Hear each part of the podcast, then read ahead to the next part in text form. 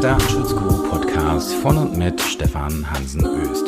Jo, diese Woche mal mit einer Entscheidung der Woche. Es vergeht momentan tatsächlich keine Woche, in der nicht irgendein Gericht irgendeine Entscheidung trifft, die nicht auch irgendwie am Rande oder direkt oder unmittelbar oder sonst wie mit der Datenschutzgrundverordnung zu tun hat.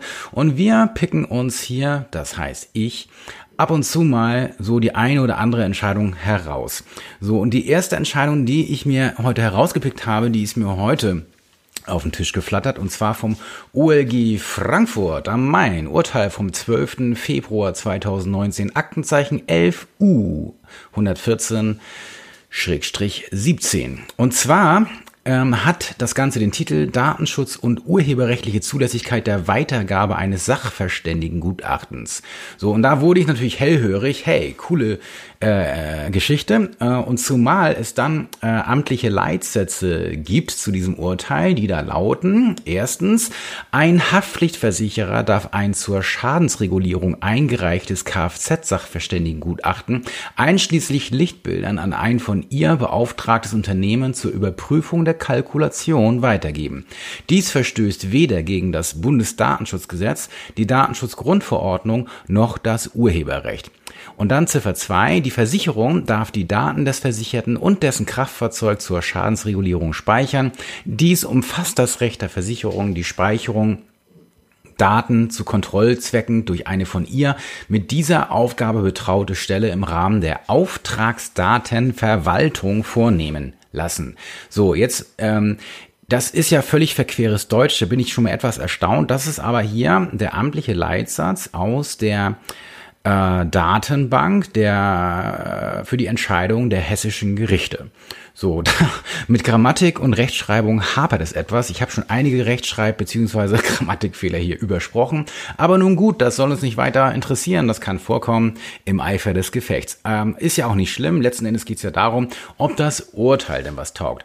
So, von äh, die Leitsätze hier, die das maßgebliche oder das wesentliche Ergebnis dieser Entscheidung wiedergeben, da dachte ich so, yes, das ist doch schon mal gut. Wobei ich dann dachte so, äh, wieso denn Auftragsdatenverwaltung? Also nicht, dass ich mich jetzt am Begriff der Auftragsdatenverwaltung nur stören würde, sondern warum muss denn hier überhaupt was mit Auftragsdatenverarbeitung oder Neudeutsch Auftragsverarbeitung gemacht werden?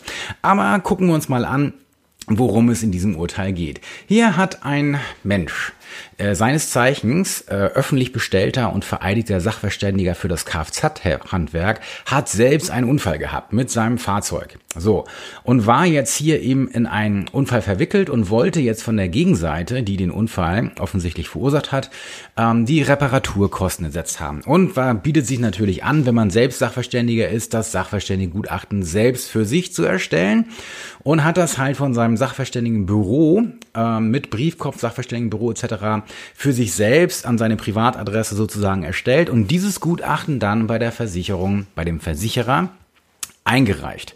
So, die lassen sich natürlich nicht lumpen und sagen, ja, der kann uns ja alles erzählen, äh, das ist ja schön und gut, aber er kann ja, wenn er sich hier für, für sich selbst ein Gutachten erstellt, selbst wenn er jetzt hier öffentlich bestellt und vereidigt ist, dann kann man ja wohl mal nachprüfen lassen. Und dann hat der Versicherer das Gutachten ohne Kenntnis und, und ohne Einwilligung des äh, Klägers, der hier klagt, also der äh, Sachverständige, der hat das dann zur Überprüfung an eine Firma, und zwar an eine GmbH, weitergegeben. Und die hat dann natürlich bei der Prüfung ähm, äh, Fehler gefunden, äh, ganz leichte sozusagen. Er hat für Ersatzteile Aufschläge von zehn Prozent auf die unabhängige oder auf die unverbindliche Preisanfällung des Herstellers genommen.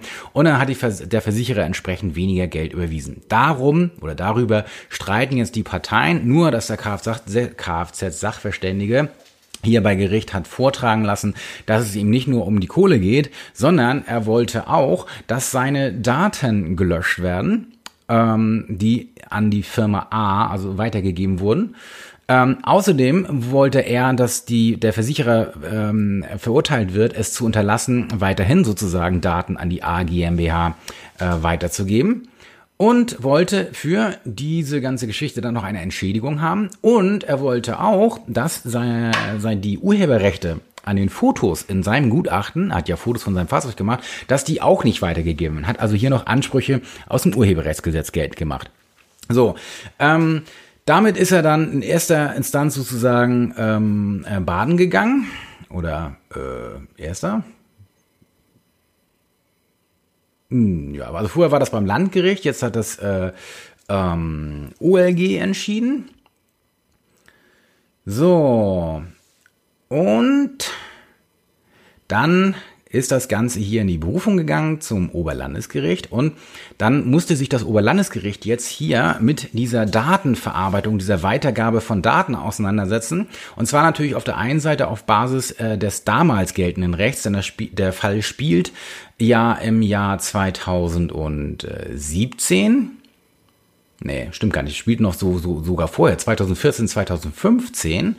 Ähm, aber das Landgericht Flensburg hat, äh, Flensburg, Frankfurt hat ähm, 2017 entschieden. Also das war jetzt also alles noch vor DSGVO-Zeiten. Aber das heißt, musste auf jetzt erstmal entscheiden, okay, wie war das damals? Aber da der Löschanspruch sich eben auch auf den Zustand jetzt bezieht, musste das OLG Frankfurt am Main natürlich auch die Datenschutzgrundverordnung im Hinblick auf den Löschanspruch berücksichtigen. Und das war jetzt so gesehen nochmal ganz spannend. Ganz spannend war eben auch, ähm, wie das Gericht dann überhaupt über diese Datenweitergabe und deren Zulässigkeit befindet, weil das alte Recht insoweit jetzt ja auch nicht großartig anders war als das neue Recht. So, und jetzt kommt das OLG zu der äh, Entscheidung, dass die Datenverarbeitung, also dass der Löschanspruch des Klägers, der hier der Kfz-Sachverständige war, ähm, dass der nicht besteht. Warum nicht? Weil es eine Rechtsgrundlage für die Datenverarbeitung gab und hier wird in einem O-Ton äh, ausgeführt, die Speicherung ist nach den im Datenschutz geltenden Grundsatz des Verbots mit Erlaubnisvorbehalt dann nicht zulässig, wenn eine andere Rechtsvorschrift sie erlaubt. Und jetzt,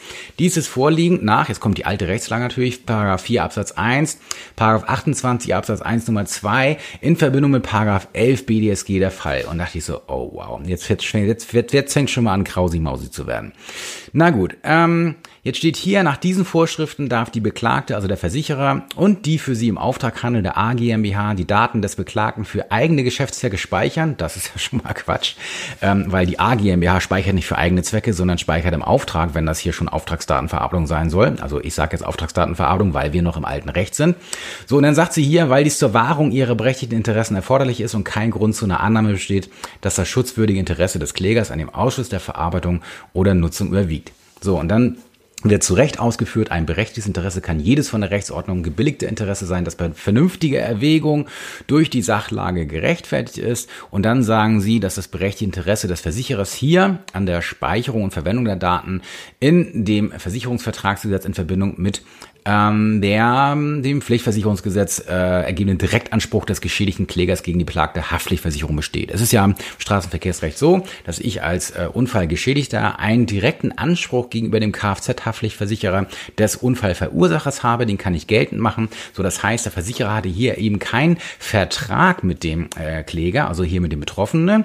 Darauf konnte man sich also nicht berufen, also kein 28 Absatz 1 Nummer 1 BDSG alt.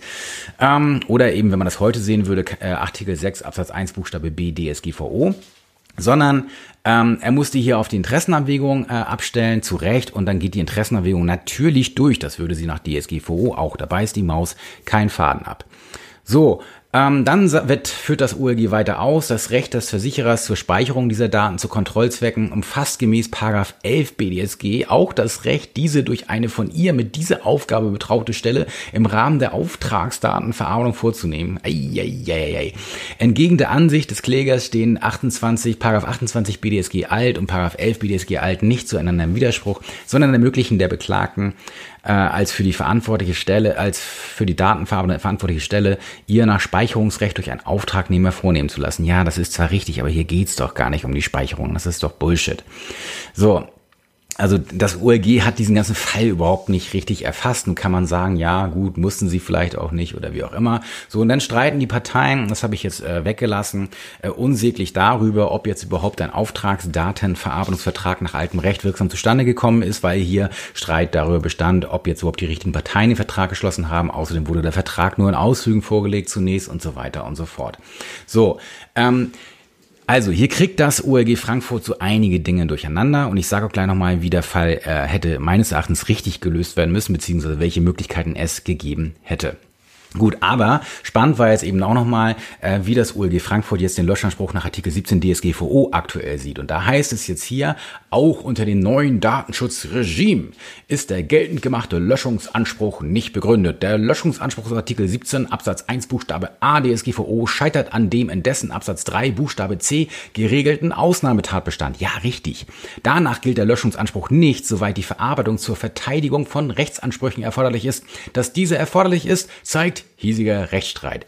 Wow. Tolle Begründung, liebes OLG, ganz großes Kino. Ähm, das ist natürlich äh, hier in dem Fall mal relativ einfach. So, und das war's dann mit der Entscheidung. Dann kommt noch der ganze Tüdelkrams im Hinblick auf das Urheberrecht, wo das OLG Frankfurt auch recht lapidar das alles wegwischt und sagt, urheberrechtlicher Anspruch besteht auch nicht, ist alles nicht. Ergo, der Kläger geht mit seiner Berufung baden und äh, hier äh, sowieso Entschädigungsanspruch oder so einen Löschanspruch gibt's auch nicht aus dem allgemeinen Persönlichkeitsrecht, haben die auch noch gesagt. So, lange Rede, kurzer Sinn. Äh, wie wäre der Fall dann eigentlich richtig gewesen? Es ist jetzt so, wir haben einen Kfz-Haftpflichtschaden.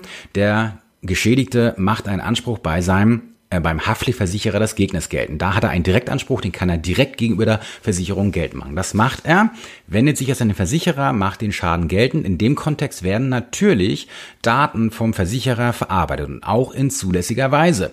So, was hier kommen muss, ist eben, dass es Datenschutzhinweise gibt, das wird der Versicherer aber wahrscheinlich gemacht haben oder auf diese hingewiesen haben müssen, wenn hier ähm, nach Artikel 13 der Betroffene diese Daten sozusagen übergibt. Das war aber nicht die Frage. Die Frage ist, dürfen diese Daten verarbeitet werden vom Versicherer? Ja, dürfen sie natürlich und sie müssen auch nicht gelöscht werden. Da hat das OLG Frankfurt recht, weil diese Daten Erstmal mal, also gibt es sowieso auch Bewahrungspflichten in dem Bereich, weil diese Daten natürlich in ganzen diesem Kontext sozusagen teilweise ähm, abgabenordnungsrelevant sein können. Jedenfalls jetzt sicherlich nicht alle, aber ein Teil davon.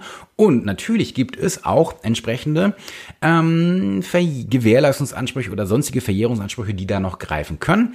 Und deswegen muss ich hier äh, diese Daten speichern. Und zwar eben nicht nur zu dem Betroffenen, sondern ich habe ja auch einen eigenen Versicherungsnehmer, bei dem brauche ich den Versicherungsverlauf, muss wissen, wann hat er denn hier einen Schaden gehabt, wie berechnet sich das für die jeweilige Versicherungsprämie und so weiter. Das heißt, das darf ich natürlich als Versicherer speichern. So, da darf ich mir gerne Gedanken darüber machen, wann ich das löschen möchte, aber das muss ich eben an den Maßgaben der Erforderlichkeit, der, dem Grundsatz der Datenminimierung und dem Grundsatz der Speicherbegrenzung für mich beantworten. Okay.